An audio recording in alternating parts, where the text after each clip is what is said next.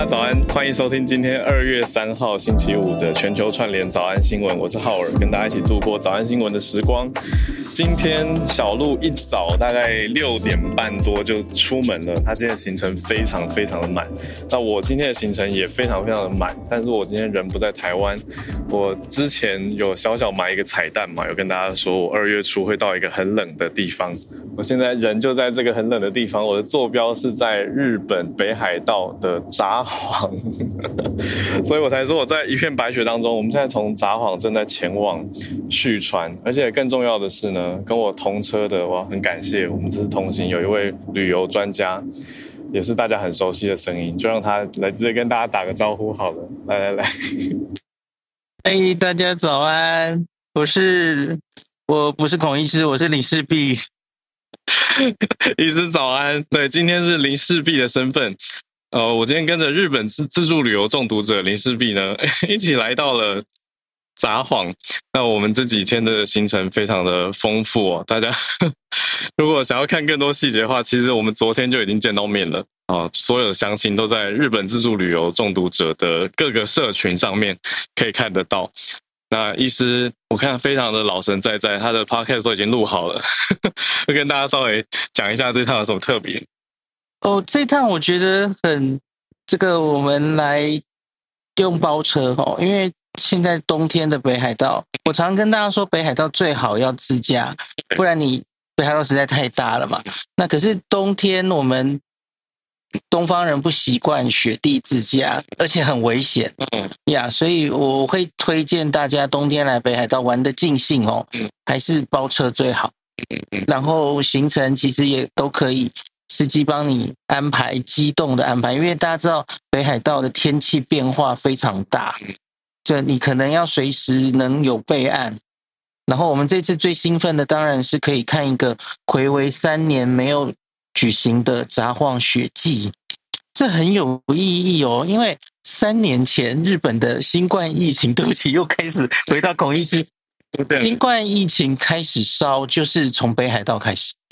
那个时候就是中国的旅客春节来到雪季，然后后来雪季办完之后就啊有工作人员有旅客确诊，从那个时候开始的，跟新冠的历史其实有关。呀，然后三年前那一趟也是疫情前我最后一次出国，也也是来看雪季。那今年这一次有另外对我个人来说另外一个意义是，我终于第一次带着我们家的小朋友妹妹。妹妹她三年前也是来看这个雪季，那她非常爱滑雪，那这三年来她一直都说，我好想回去日本泡温跟滑雪，这次她应该可以两个愿望一次满足，然后也会跟浩尔大哥哥一起滑雪，大家可以期待接下来的照片这样子。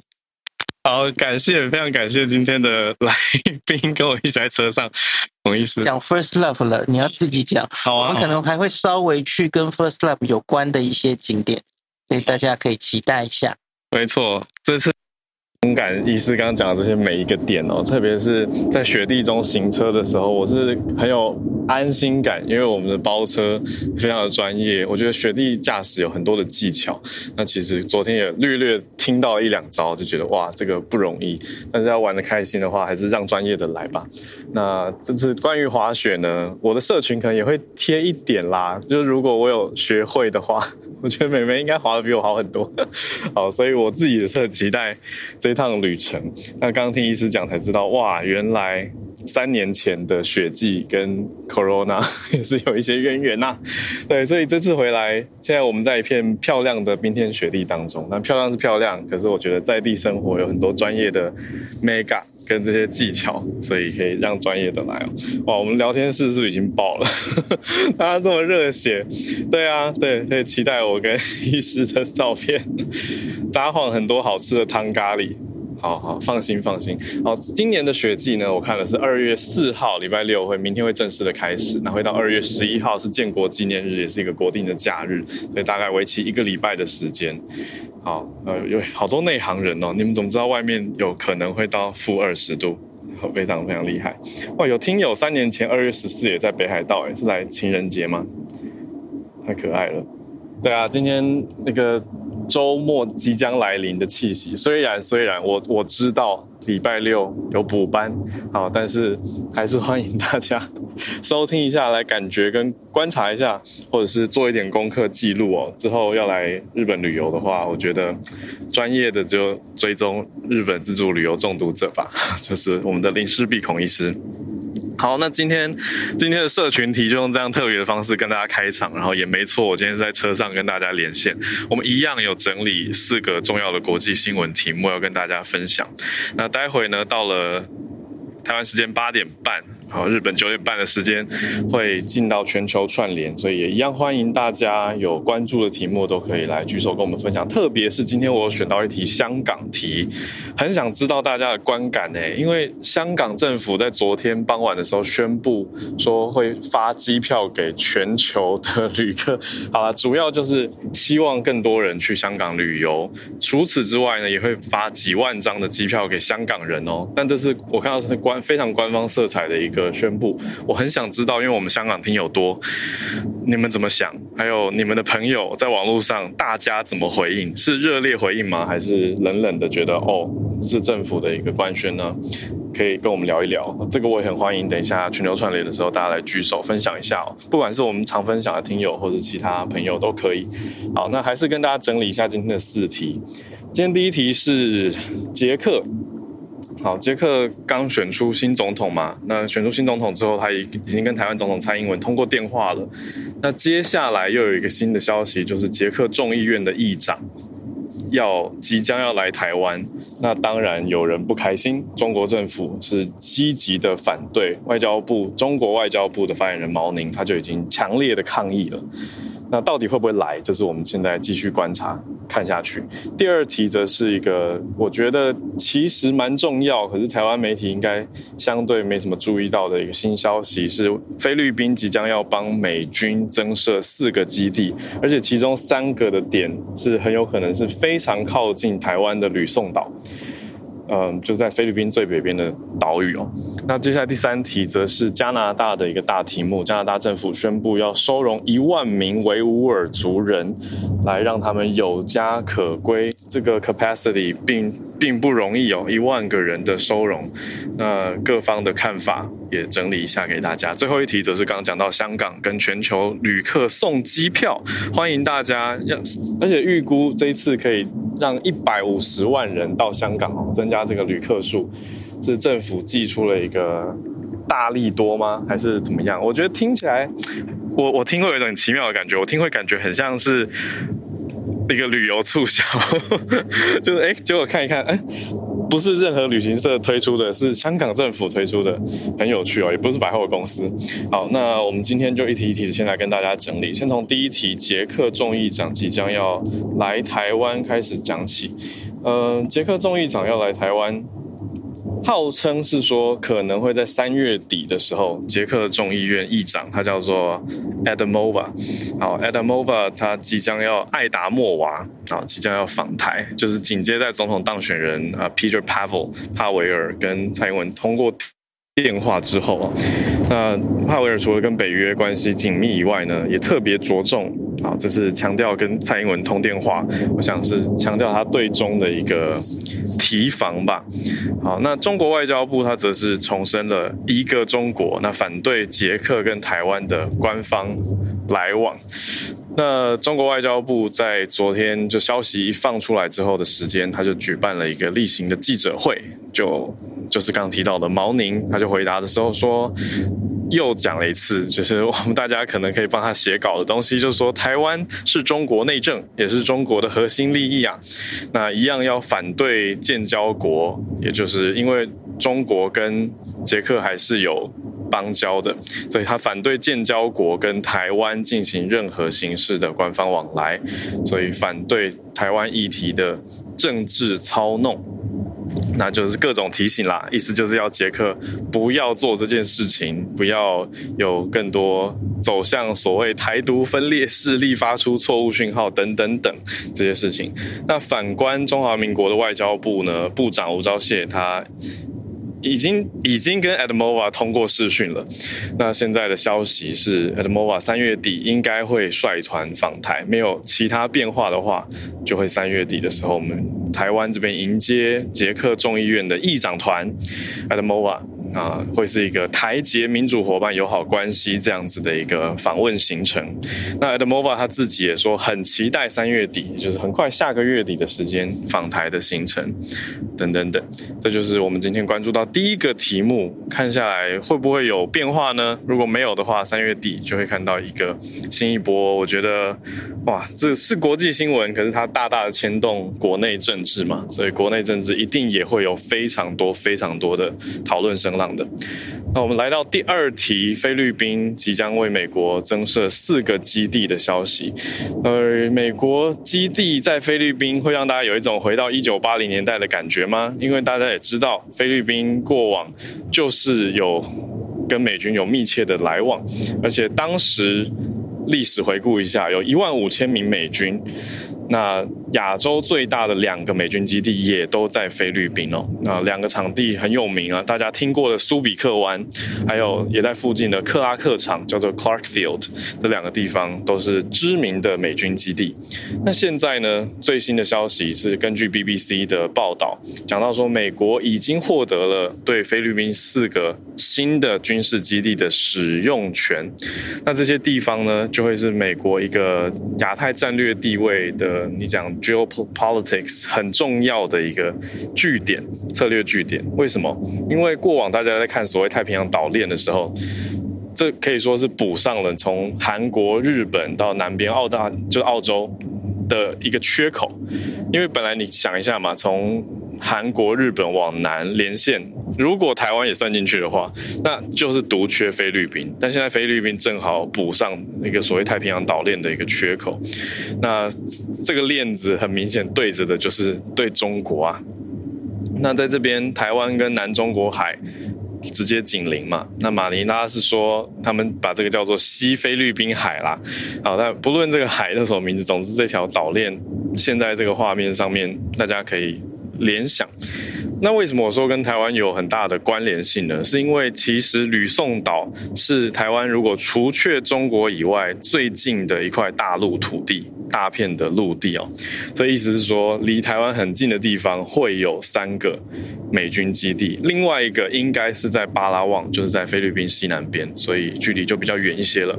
那根据最新的消息，是美国国防部长奥斯汀他已经讲了，他在马尼拉会见了菲律宾的总统小马可仕，所以是在会见之后发布的。那这个声明重大吧？对啊，我就说这个是非常重要的一个消息才对。那白宫是没有很明白的告诉大家说军事基地的确切位置了，可是根据各方的推论跟消息，看来可能三个都会在吕宋岛这个地方哦。那这个协议呢，当然是很大的一个协议，因为美国三十多年前就已经离开这个以前的殖民地菲律宾了嘛，但是现在却重新回来，而且有一次增设四个基地这样子的举措，我想。各方，特别国际关系学者跟国际战略还有地缘政治的学者是非常紧密在监督监看这样子的一个情况的。但是呢，菲律宾也讲了啦，说这个是需要的时候提供补给跟监视的轻型灵活行动的据点，但不是驻扎大量部队的军事基地。所以当然消息的重要性是有的，可是实质如何，这就是为什么要继续观察下去。就是所谓基地它的应用方式如何。那实际的状况，那是在做战备，还是偏向是预备？我想也都是有很大的差异。这是我们今天第二个题目。那第三个题目关注到的是加拿大。加拿大的国会在前两天的时候呢，宣布了他们通过一项动议哦，是从明年开始，二零二四年开始的两年之内要收容一万名逃离中国、现在有遣返压力的维吾尔族难民。加拿大的国会议员在两年前的这个时间，两年前的二月，其实就已经通过了一个提案，呃，讲说中国在新疆地区啊，对待维吾尔族跟突厥穆斯林的方式，构成了种族灭绝。大家还有印象吗？早安新闻曾经讲过这件事情，因为用了很重的词嘛，genocide。但是现在新的动议讲的是说要有所行动了，不是只是谴责或者是。了解到这样的情况，现在最新的动议是已已经通过的，从明年开始，加拿大要在两年之内，在加拿大的境内安置一万名的维吾尔人。讲到这个动议，它背后的概念呢，是说维吾尔人现在在不管哪一个地方，有很多压力，是由北京当局的施压跟恐吓，要他们回到中国。呃，在 Clubhouse 上面讲实在，其实偶尔真的会接触到维吾尔族族人的朋友，那大多都是在海外的。我们所谓的海外是不在新疆，而是在其他国家有自由的网络可以跟我们连线分享。可是当然身份也都要非常的小心翼翼嘛。好，那回到题目本身，回到新闻资讯，讲的是说，加拿大的国会议员说要让维吾尔人在世界各地有一个地方可以安全的避风港，因为他们，他们国会议员认为这些维吾尔人在世界各地是找不到安全避风港的。那是一位议员，他叫做 Samir Zubairi 苏贝瑞，他提出的这项动议，他说。他的资讯，他说中国要求之下，有一千六百人被拘留在其他国家，或是被强制遣返，意思是中国政府对其他国家施压，要求要强烈的执行这样的状态。那他的资讯来源说有一千六百人的情况，那人权组织是在统计有多少人是在新疆被拘留的呢？包括刚刚讲到的这些维吾尔人跟一些穆斯林少数民族，在统计数据里面，人权组织说有一百万，至少有一百万的维吾尔人被强迫劳动，或者是被拘留在这些营区当中的。那综合这个消息，我们就看看加拿大政府会怎么做，还有其他国家会不会有所回应哦。两年的一万名维吾尔人的安置。好，以上我们今天的第三题，最后一则则是来到香港。好，香港当局要促进民生经济的发展嘛？那现在最新的这个利多消息呢，就是说要跟中国大陆还有海外的旅客免费送五十万张机票哦，要来促进香港的观光，也会在夏天的时候赠送八万张机票给香港人，给香港民众。那这个计划叫做“你好香港”哦，就是对全世界打招呼的概念啦，就跟大家说“你好香香港”，要欢迎大家到。香港来拜访跟旅行喽，所以就有众多香港的高官、高层官员都出席了这个“你好香港”的系列宣布活动。所以第一大重点就是免费送合计五十万张的机票。那这五十万张哪里来呢？现在香港政府的单位是说，已经跟三家航空公司购买好了。那大部分的机票会是由航空公司来透过海外的办事处赠送给在地的旅客。那送给谁？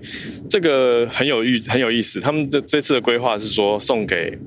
之前疫情前来香港的旅客比例，所以亚洲区的比例占比最高，占百分之七十五，包括泰国、菲律宾、新加坡、马来西亚会最先送出机票。就就是感觉我们听友当中很多人都有机会 拿到这个机票，然后去香港旅行，就真的有一种另类的串联感。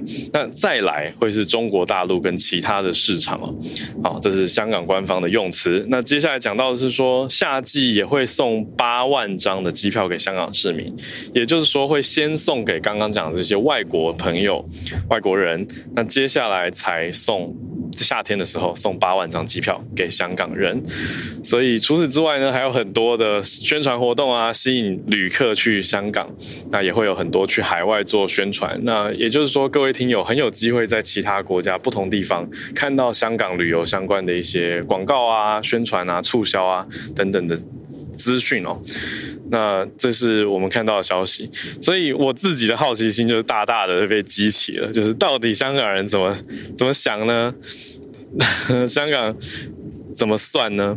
哦，所以好啦，我知道有人在那边说 台湾跟中国 到底算不算外国？好，不要拘泥我这个用词嘛。好，这等于就是发机票的顺序概念上是有先有后的啦。好，但我们这边有看到马来西亚的听友留言说，谁敢去香港 转机？担心去香港。好，看看大家怎么怎么想哦。那香港的朋友怎么想呢？好，大家很很有创意。好，今天的盘点速度好像比较快一点点，所以欢迎大家可以早一点。我觉得我们今天可以早一点进到串联的时间喽。也欢迎大家举手，可以跟我们来分享你所关注的消息啊，还有各种有关注到香港。网络社群、民间想法的朋友都可以来跟我们聊聊。也许你的身边亲朋好友就是香港人，那他怎么看待这次新的这个消息呢？好，我先看到叶老师已经举手要来跟我们分享。老师早安。早，浩儿早。老师今天看到的是生技公司，真的有可能吗？复活一种已经概念上绝种的鸟类——渡渡鸟。呃，这家生技公司其实还蛮有意思的。不过，不过我看到他们过去宣称的啦，就是说到目前为止还没有完成的，其实会有点担心，就是说或许这只是一个呃吸引注意力，以便取得投资的手段。哦，因为他们过去曾经宣称过，说他们要把这个呃长毛象。复活，嗯，同一家吗？后，后来又啊，同一家生技公司吗？对，同一家生技公司。OK，然后那大概是在一年前的事情，然后后来又说要把这个呃一种应该是剑齿啊，不是那个 Tasmanian Tiger，就是塔斯马尼亚虎带回来。嗯，但是到目前为止，这两个 project。都还没有，都还没有取得，就是都还没有取得进展。嗯，那他们在就是四天前，一月三十一号说他们要把渡渡鸟，就是多或者说多多鸟带回来。嗯。那当然就是说这种鸟，事实上大家可能不晓得哈，这种鸟绝种的时间呢，就是在这个呃地理大发现的时候。因为他们是生活在这个毛里求斯岛上面，或者说我们好像台湾翻译叫摩里西斯。对，摩里西斯。对，应该是摩里西斯，就是摩里西斯岛上面。那当时就是从欧洲到。亚洲来探险的欧洲人呢，他们在那个摩里西斯岛上面发现了这种鸟。那事实上，它其实不小，虽然看图可能你以为它会是蛮小的一种鸟，但是它大概有一公尺高。嗯，这么高哦？哦，我想起来，我小时候看书就看到这种传说中的鸟类，可是我不知道它这么高哎。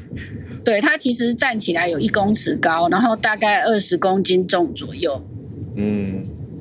那当然就是说，这种鸟之所以会绝种，就是当时水手停留在那个岛上面，主要是为了取得食物跟饮水。嗯，那他们发现这种鸟完全不怕人。嗯嗯，所以他们就开始呃大量的猎捕这种鸟，拿来当做食物。哇。那当然就是说，在那个时候，因为大概是十六到十七世纪的时候，其实那个时候也没有冰箱，所以吃不完的就丢掉了。嗯嗯。然后再加上这种鸟，其实它一年只繁殖一次，一次只生一个蛋。哦。所以很快的就绝种了。嗯。那现在是那个，因为就是说，随着这个。呃，鸟类的这个基因，鸟类的基因哈、哦，开始那个逐步的被解开，而且被上，而且上线。像那个最近二零二零年的时候，二零二零年的时候，这个这个 Dodo bird 的的第一个第一只这个渡渡鸟的这个基因呢，被完全解开。那所以他们就宣布说，所以他们在最近就是一月三十一号宣布说，他们打算要把这种鸟再带回到生态系。嗯，那当然就是说，呃，以以真正生态的角度来看呢，就是说带回来一两只，或许有可能。虽然他们虽然有可能吗？用基因复活一种已经不在的物种，其实。其实难度蛮高的，因为目前、嗯、目前那个要 clone 一只生物，就是说要转那个要那个选选择，就是或者说用直接用英文的 clone 哈，要 clone 一只生物的话呢，嗯、其实目前的技术都是集中在哺乳动物，嗯，就是从那个桃莉羊开始。嗯、那桃莉羊的话，它其实是取出它的卵细胞，然后把这个。把这个细胞核取出来以后，然后再把再把就是处理过的处理过的这个完整的细胞核放回去，就是放到这个卵细胞里面，然后再用一些手法让它就是说刺激它，然后让它开始发育这样子。嗯，那但是这个渡渡鸟它是一种鸟类，嗯，所以。能不能进行同样的步骤，其实不是很清楚。意思是还记录上可能还没有鸟类成功用这个方式执行过，还没有。嗯，还没有。而且就是说，而且另外一个是说，鸟的卵细胞其实有壳，所以这个应该也会增加了它的难度。鸟类的就是你要怎么细胞是在蛋里的意思吗？对，在蛋里面。嗯。所以这个也增加了它的难度。嗯嗯嗯。对，那当然就是说，如果这一步能够取得成功的话，接下来要照顾这个胚胎是比哺乳动物要容易，因为你只要能够想办法，呃，就是弄清楚它到底需要几度来孵育的话呢，或许可以用一个孵蛋器就可以解决了。孵蛋器哦，那温度就像像我们孵鸡蛋那样子。嗯嗯嗯。就是只要知道温度的话，适当的温度跟湿度的话，那个所以技术上有可能性，这是有的，只是实际上可能还没有人做出来。对对对对，所以难度其实不低啦。但是就是说，嗯、照顾胚胎上面会比较容易，因为以哺乳动物的话，你那个就是成功的取得胚胎以后，你必须要把它放到另外一只哺乳动物的子宫里面。嗯。然后让它发育成胚胎，但是鸟类却没有这个需要。嗯嗯嗯，就是只要有孵蛋的概念。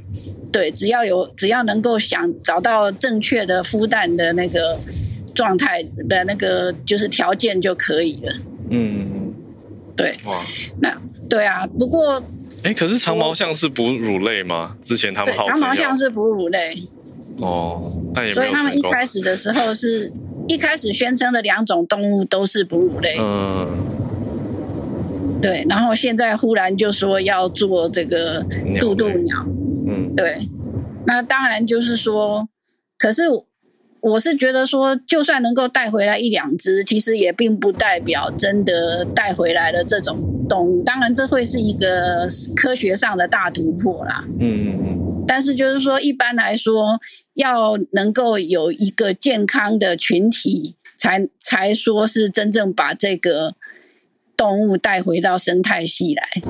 了解，哇，很有意思的消息，谢谢老师回答我的这些，我觉得应该是一般人会有的疑问，很好奇，谢谢老师，谢谢。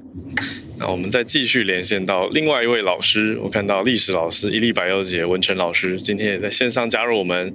看到北约秘书长也要访亚太是吗？没错没错，早安浩尔，早安。其实北约的这个秘书长呢，他前几天就待在日本，就跟你跟孔医师一样，嗯、都在日本哦。而且他已经面见完安田文雄，然后也在韩国有呃他的访问行程。那这个访问行程，我觉得比较有呃特别值得我们大家。他注意的是说，他提到了中国其实并没有正当的理由来恫吓台湾。也就是他点出了现在在台湾海峡当中去制造问题的人，其实不是台湾这一边。那我我觉得这个观察是可以从十几年前，哦、美国他们曾经有一个私下的说法，认为，诶，台湾可能是这亚洲秩序或者是台海问题上面的麻烦制造者，然后慢慢的变成说，现在北约或者全世界认知当中，真正制造麻烦的人。变成了中国。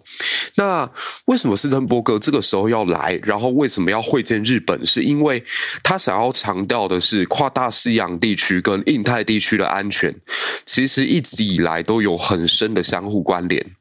那如果我们从历史的脉络看的话，大概是从安倍晋三提出了所谓的小北约概念之后，也就是印度、澳大利亚、英国跟美国之间的这个合作，维持亚太地区的安全很重要。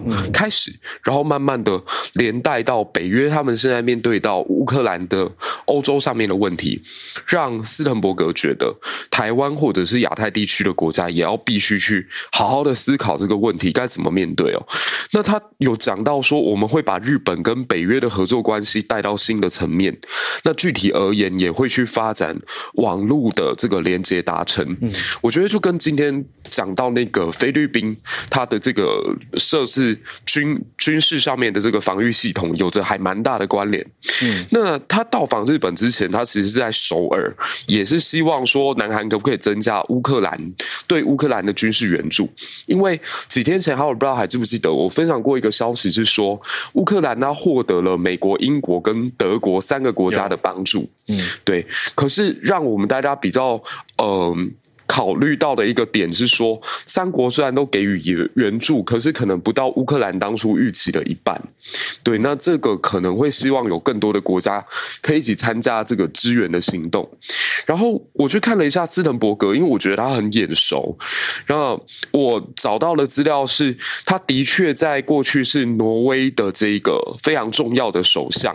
他曾经在二零零九年的三党联盟会议当中，这个议会大选当中获胜。那为什么会对他有有印象？是因为他在担任首相期间，曾经发生过奥斯陆的暴力事件，就是那个枪击导致七十七人丧生的事情。哦，那个时候，嗯，对，就是他。然后两年之后的议会大选，他的政党也落败了，那他就结束了他自己的首相生涯。嗯，所以，呃，这个呃奥斯陆出来的政治人物，他到现在呢是成为了北约的秘书长，嗯，然后在影响着未来亚太地区跟欧洲地区的这个安全，嗯。那以上是我的分享，谢谢，嗯、谢谢一粒百优姐。好，那我们再来连线，也是一个国际上面的统计消息。四维，四伟比较久没有出现，跟大家打个招呼吗？四伟早安，早安，好尔。那我我今天想跟大家聊的是，哦，因为今天早上刚好看到新闻，是在那个经济学人的咨询社 EIU 这边，他有统计说，二零二二年全球的民主指数。那台湾在亚洲区是呃进到前十名这样子。嗯，那呃这份报报道它是讲到说，就是呃因为它它的总分是十分，就是一到十分，它它最高分是十分。嗯、那台湾在这个排行榜里面是拿到了八点九九分，那也是全亚洲唯一一个就是挤进前十名的民主的体制。那我大家跟大家讲一下，第一名第一名是挪威，它的分数是九点八一。第二名是纽西兰，是九点六一。那后续排列就是冰岛、瑞典、芬兰、丹麦、瑞士、爱尔兰、荷兰，然后再来就是排台湾。那整个排行榜最低分的是阿富汗，他只拿到了零点三二分，就连一分都没有。嗯，那台湾是，如果我们以就是完全民主地区来看的话，呃，台湾是在这呃整个排行榜是有一百六十七个国家嘛，那。如果以亚洲区来看的话，澳洲是拿到第十五名。那好，我现在所在的日本是拿到第十六名，南韩是拿到第二十四名。那所以台湾是呃超过了日本跟韩国，是在亚洲的民主指数是最高的一个国家。嗯，那这报告里面呢，它是针对了就五个项项目去做呃民主的统计，那包含就是我们的选举的过程，还有我们的多元性，还有政府的运作。然后还有呃政治的参与跟民主政治文化，还有公民的自由这五个向度，然后去做呃这个统计。那他当然也统计出全球最不民主的呃五个国家。嗯、那这五个国家是阿富汗，然后缅甸，还有北韩，呃中非共和国和叙利亚。那呃这份报告他讲到就是在最后的结，就是呃尾巴的地方，还有提到说。呃，如果以二零二二年来看，就是民主面对最大的挑战是俄罗斯入侵乌克兰，那这也是乌克兰主权的呃，对乌克兰来讲，他们主权被侵犯的这件事情，也使俄罗斯在这次的排名从呃原本二零二一年的排名，他们从第二十二名直接下降到一百四十六名。就呃，以俄罗斯的这个民主，我比较惊讶的是他们本来有这么民主哦，本来有在二十二名。对，他在二零二一年的时候是排名第二十二名。那因为这一次乌克兰的这一个事件之后，他们就呃下降到第一百四十六名这样子。嗯，对。然后我我另外想补一个，就是比较轻松一点的一个新闻，就是去年呃二零二二年统计二十大的 YouTube 排行榜，在网络温。温度计统出了，两个统计的重要性，好好很不一样，今天不一样，是是是，对。那那我第二想讲就是呃，我们有我们去年其实很轰轰烈，就是那个阿汉四伟，你的声音可以再靠近麦克风一点吗？好，好像有一点远，有听友告诉我们是 OK，这样这样我比较好一点吗？好像没有诶，你你是用蓝牙耳机？好，我把耳机拿掉，好不好？嗯，可能直接收音会更好，这样好一点吗？哦，好多了哦，不好意思，可以。呃，分别排名，我就原本很多人会以为是阿翰，可阿翰在这一次的那个排行榜，YouTube 的排行榜里面，他是拿到第二名。那我不知道大家可以猜猜看，第一名是谁？好，这一讲阿汉九天玄女这么红就，就你是说年度嘛？刚过的这一年，从呃二零二二年一月到十二月三十一号的排，就是整个二零二二年的 YouTube 热度最红的是谁？哦，台湾的。想还想不太到哎，好，第一名是蔡阿嘎，哎哦，蔡阿嘎是元老级耶，蔡阿嘎是我们 所有有在做 YouTube 的人都最崇敬的元老。对，那我分别我就大概讲一下，呃，志祺七七是十八名，然后阿迪是十一名，黄氏兄弟是第十名，嗯、然后这群人第八名，我就在随便讲，然后反骨男孩是在第七，金针菇在讲韩国的这个他是第六名。馆长第五名，然后呢，哦、前四名里面就包含了蔡阿嘎、蔡桃贵跟呃蔡阿嘎的老婆李贝跟蔡伯能的节目，所以他们家他们全家拿了 一到一到四名里面，蔡蔡家人就拿了三名。蔡家怎么那么刚好也是蔡家呢？哦，对对对，然后三名，阿汉还有阿汉嘛？那还有一位第五前五名的是谁？呃，第五名是馆长。哦哦哦哦对对对，馆长，OK，所以就跟大家分享，就大家以为哇，去年整个包含走中奖，很多很多 YouTube 上面都是以为是哇，阿汉应该是去年声量最高的，但其实阿汉在整个网络的声量，九天玄女还输给了蔡阿，输给了元老级的蔡阿嘎，然后蔡波能是拿到第三名，他也是被号称，也不是号称啊，事实他只有四岁，是最小的 YouTuber。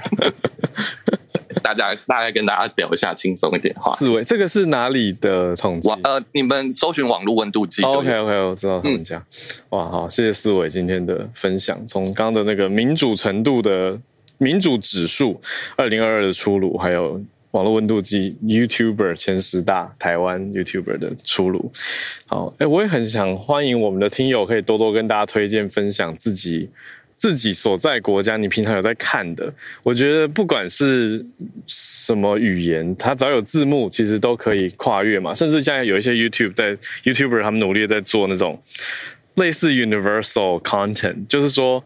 比如说沉浸式的内容，但都不用讲话。比如说他他就拍他露营的样子啊，或者是什么潜水啊，就让大家可以透过荧幕或者一个手机轻轻点一下，你就出国了这种感觉哦。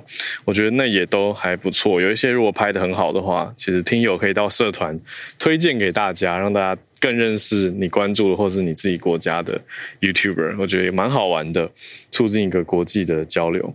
好，那再来我们连线到，因为跟东京连线，从北海道东京，东京早安，翠翠早安。嗨哈，早安，然后孔医师早安。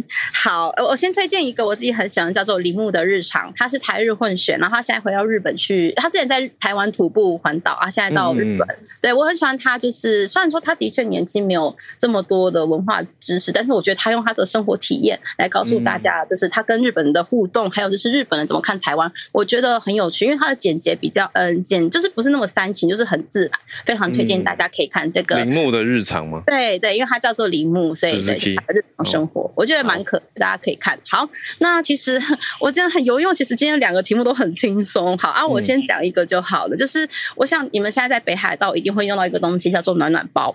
对吧？对，好，那就是呢，NHK 就是做了一个有关于暖暖包的专题报道。因为其实今年冬，呃，日本真的是受到怎么讲，就太冷了，冷到其实有些人可能因为大雪的关系，他可能就直接塞在路上不能动嘛。嗯，那这个时候呢，因为因为你知道塞在路上的话，就是甚至也没办法开车，那整个车停下来冷的要死的时候，也有人因为暖暖包而获救，就是有这样的新闻。嗯、那所以 NHK 就是告诉大家说，哎。怎样使用暖暖包可以让它得到怎么讲最完整的使用方式？那嗯，就是暖暖包的业者有说，其实一般的暖暖包大概的就是我们讲使用期间会写三年，但是其实即便它过期还是可以用的，只是说效果可能没有这么的好，因为我知道大家有时候会。然后存那个暖暖包嘛，对，我说买很多。对，那如果说有时候遇难或什么时候，其实即便是时间过期了，你还是可以用，只是说效果会比较差一点。好，嗯、那这时候我就顺便讲一下，那暖暖包它其实是有一个延长寿命的方法，但是我必须要说，这个延长寿命只是纯粹是，譬如说我们今天可能只用两个两三个小时，然后就不用，可能就要丢掉嘛。嗯，那其实呢，专家有说，因为暖暖包它本身是因为接触空气氧化说发热这样子，所以如果你把它装进那个加链袋，把它变成中真空状态的话，它洗就不会继续发热了。那如果说你下次要用的时候，你再打开，它又遇到空气，它又会加热。哦，那它等于不接触空气，暂停接触空气，所以就不会继续发热，所以它就有剩下一些还没接触过空气的粉末的机会。在打开的时候，让它等于继续等于暂停使用暖暖包的方式。是的，对，不浪费。因为我用对刚好蛮有趣，但是我觉得的确是可以试试看。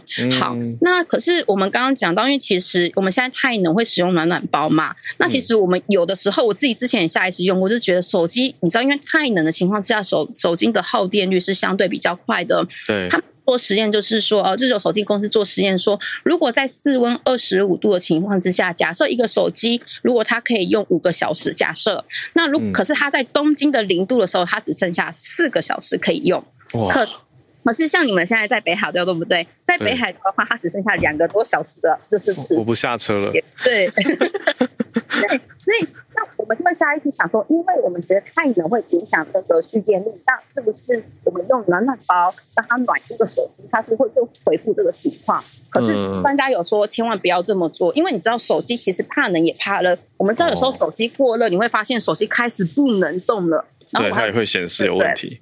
对，所以其实大家就是就不要这样做，因为这个是真的是有危险的，所以要注意一下这样子。好，嗯、那最后一个就是呢，呃，其实暖暖包呢，我们用完之后基本上就是丢掉了嘛。可是其实暖暖包是可以让地球变干净的。呃，他有举到两个例子，嗯、第一个就是我们可以再使用暖暖包的方式，就是其实它里面有那个含活性炭。所以其实用完之后，你可以当做是除臭剂，比如说是放在鞋柜，或者是放在你的鞋子里面，它是可以帮你就是除臭的。那当然是说，因为毕竟是暖暖包，它的活性炭一定不会有那种一般专业的除臭剂这么的多，所以嗯呃，就是有使用过的人是说，大概可能一个礼拜左右还是要丢弃这样子。嗯，那第二个呢是这个是真的比较认真的，就是因为其实暖暖包被大量丢弃的关系，所以在四年前在大阪就有一间。会把就是东西再生再利用的公司，就把就是大量的暖暖包里面的东西收集起来之后呢，做成那个固体的东西。然后据说这个东西啊，如果你丢到浑浊的水里的话，它可以有净化水质的功用。这是已经商品化的一个东西。对，好，那我就是看到这个觉得很有趣，想要分享一下。那就是呃，如果时间还够的话，其实有一个是我比较想讲，是日本他们有要准备改一个法律，就是呢。因为你知道，我们取名命名这件事情，基本上是随着父母的意去命名的嘛。可是呢，日本呢就发生过，呃，之前有很夸张的，我们叫做呃 “kira kira name”，就是把名字取得非常的闪闪亮亮的那个意思。kira kira 是这个亮晶晶的意思。对对对对。那呢，嗯、可是呢，其实这种 kira kira name，比如说，呃，就是比如说，他可能名字写是。就是它的读音跟它的汉字的读音可能差太多，然后这样的 Kita Tia name 呢，其实是造成很多小朋友困扰的。嗯、那基本上日本呢，就是接下来他们要制定的法律是说，就你今天当你再去户政事务所提出名字申请的时候，嗯、如果说，比如说他的名字写嗯很高，就是高高低低的高，可是万一是你的读音却是念低。的读音的话，相反，对他就不承认，这是第一个。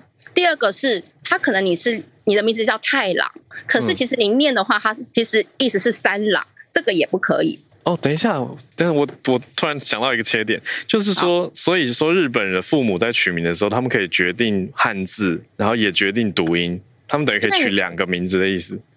对，可以这么讲，应该是说，其实一般来讲，就是嗯，汉字通常都会有应对的读音。那我们对啊，有常见的嘛？我们比如说刚讲铃木就十四 key 嘛。对，但是呢，嗯、其实现在有一些会根据那个意思会稍微改一下下。其实最近是有这样子的，会取一个比较有创意的读音。那是这样的状态叫 Kira Kira Name 吗？嗯，其实这样还好，但是我等下会稍微讲一下为什么 Kira Kira Name 会造成困扰。嗯、那我最后再讲一个，就是他就是在那个呃日本政府他们说，还有第三个例子是，譬如说他名字叫太郎，对，我们念太郎，可是他读音念 Michael。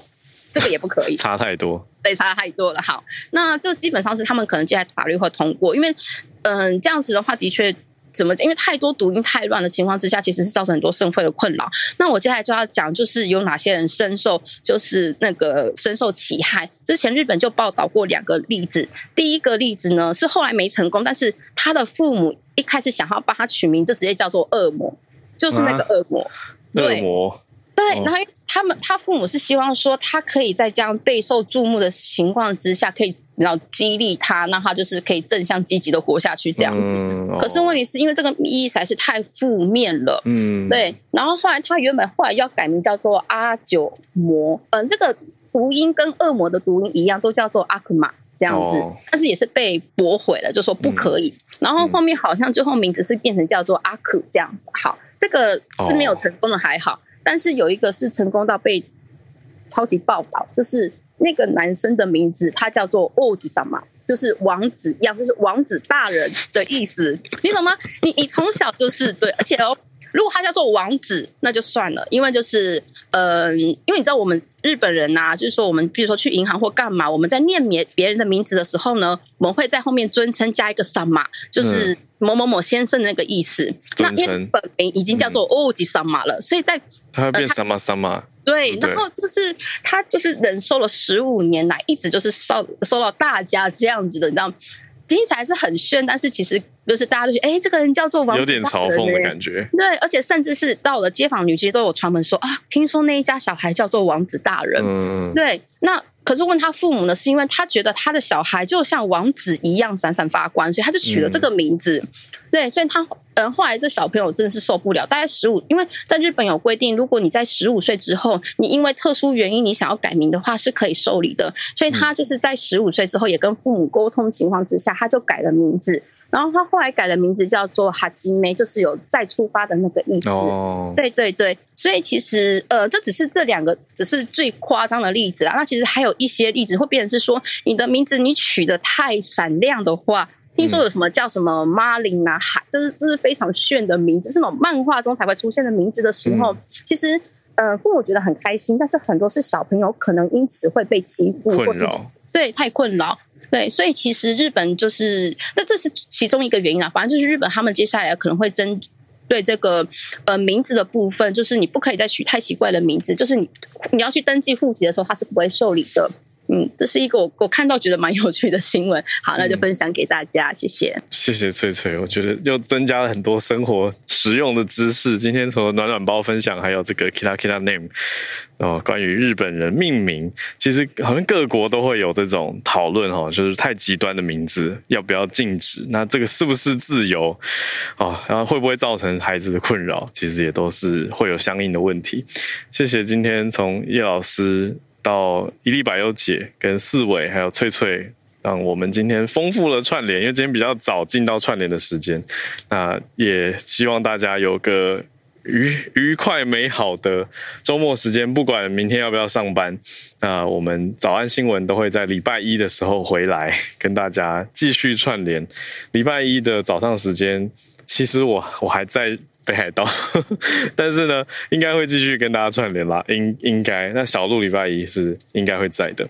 好，那小鹿今天行程是超级满，大家可以帮他加油一下。他今天我看到一个不可思议的行程，就是早中晚都有活动要主持，非常强大。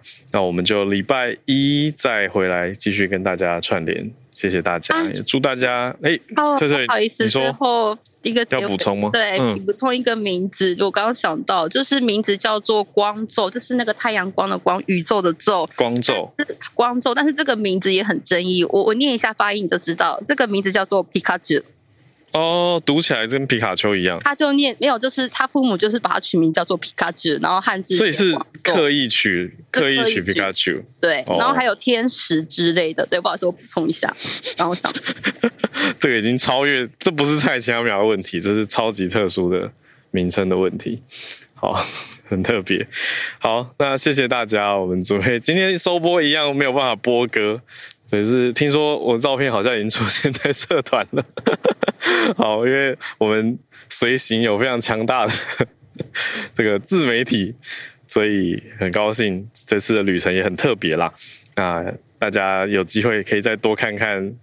李氏鼻孔医师他的社群，我也会再来贴一些我们这次旅程的趣味资讯，那跟大家一起来关注国际，也关注生活，有很多实用的知识跟资讯跟大家互相分享。